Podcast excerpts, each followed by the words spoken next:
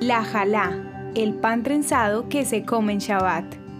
El Shabbat es una de las más representativas tradiciones judías y no solo se trata de un día dedicado a la oración, también es un día de descanso y enriquecimiento espiritual.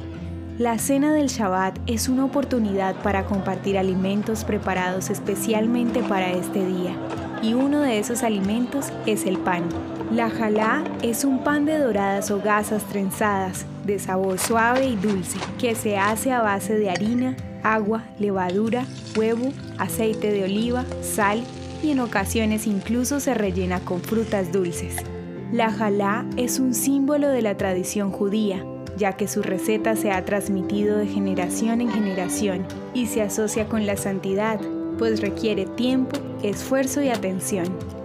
También es un recordatorio de la promesa de la tierra abundante que Dios les daría. Cuando entren en la tierra a donde los llevo, sucederá que cuando coman del pan de la tierra, deberán apartar una porción separada para Dios. Números 15, 19 al 20. Para algunos, la trenza del jalá representa los tres conceptos del Shabbat, descanso, santificación y deleite. Para otros representa a los tres patriarcas de Israel, Abraham, Isaac y Jacob.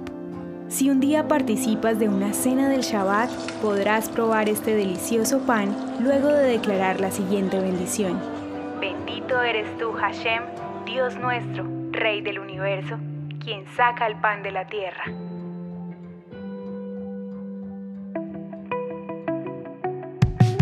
Ya lo sabemos, a veces no te salen nuestras audiohistorias y eso no puede suceder. La solución es sencilla. Ve a nuestro perfil y activa la opción de agregar a favorito. Cada vez que publiquemos tú lo sabrás y ni una audiohistoria te perderás. El contenido original de Audiohistorias de Israel fue provisto y realizado por Philos Project.